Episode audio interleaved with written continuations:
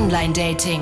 Manchmal verbergen sich hinter verführerischen Profilen Menschen mit bösen Absichten. Jetzt, wo ich diese Geschichte höre, denke ich mir, das hat sich irgendjemand ausgedacht. Bitte, Alex, sag mir, dass diese nicht so stattgefunden hat. Ja, es war genau so, wie wir es jetzt gehört haben. Bayern 3 True Crime. Verhängnisvolle Affären. Unser erfolgreicher Podcast geht in die dritte Staffel. Diese Geschichten sind kaum zu glauben, aber sie sind tatsächlich so passiert.